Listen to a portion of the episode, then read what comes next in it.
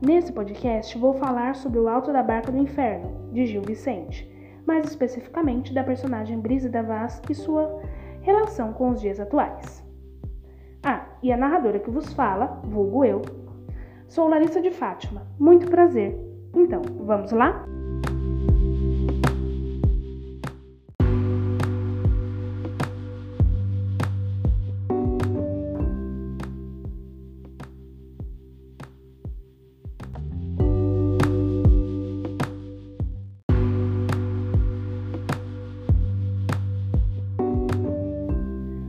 Situação inicial, Brígida, ao chegar ao porto, ela se dirige primeiramente à barca do inferno. Ao chegar lá, o diabo pede para que ela se apresente. Ela se apresenta colocando várias características a seu favor.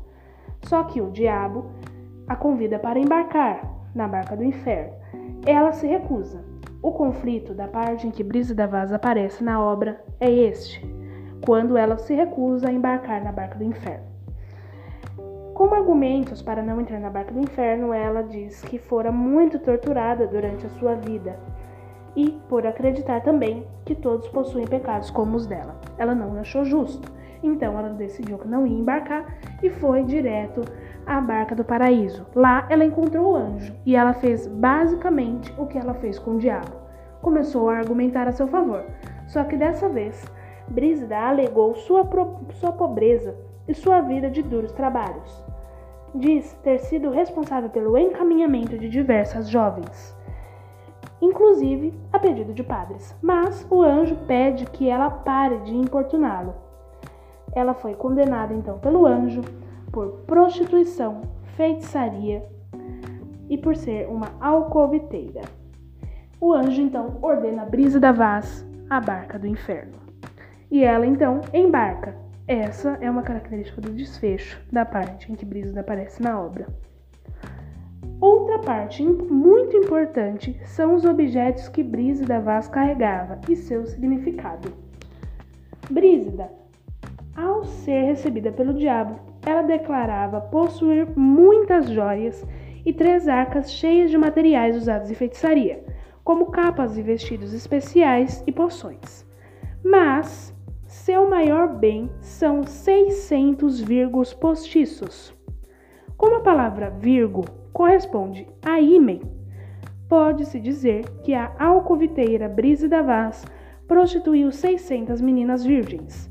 No entanto, o adjetivo postiço dá margem à interpretação de que as moças não eram virgens e Brise da Vaz enganou 600 homens. Obra O Alto da Barca do Inferno, de Gil Vicente, em suas críticas, transmitia uma mensagem que pode, mais do que adequadamente, ser empregada nos dias de hoje, pois o conceito social mantém-se o mesmo e a sociedade corrompida segue firme e forte através dos tempos.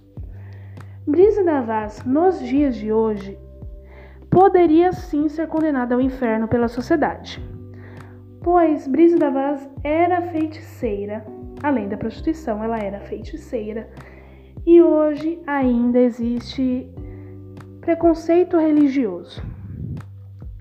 Brisa da Vaz se apresentando hoje como bruxa, até mesmo não sendo bruxa, pessoas sendo de religiões como umbandismo e candomblé, são condenadas à bruxaria. As pessoas dizem que é macumba e outras coisas do tipo. Brisa da Vaz então poderia ser condenada ao inferno pela sociedade de hoje, uma sociedade cristã. O Brasil é um estado laico, mas a maioria das pessoas são cristãs. Então, pela maioria da sociedade, Brisa da Vaz poderia ser condenada ao inferno pelo simples fato dela ser feiticeira. E além disso, a prostituição. Essa prostituição normalmente acredito que não era da vontade das moças então pode ser considerado tráfico sexual. E tráfico sexual, além de ser crime, na visão cristã, é pecado grave. Então, da Vaz poderia ser condenada ao inferno por bruxaria e por tráfico sexual. Então, é isso. Vou ficando por aqui. Um abraço. Tchauzinho.